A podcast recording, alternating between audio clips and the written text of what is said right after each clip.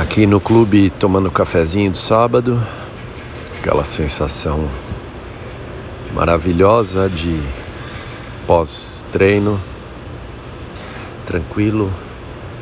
É, hoje foi natação na piscina aberta de 50 metros.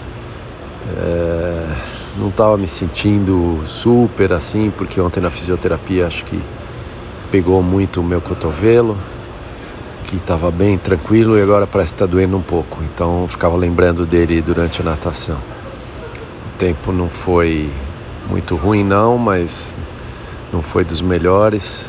Acho que um pouco essa sentindo o cotovelo e tal. Mas no geral, me sentindo super bem fisicamente, acho que estou super bem numa fase boa. É isso aí. Fim de semana, mais treino, vamos em frente.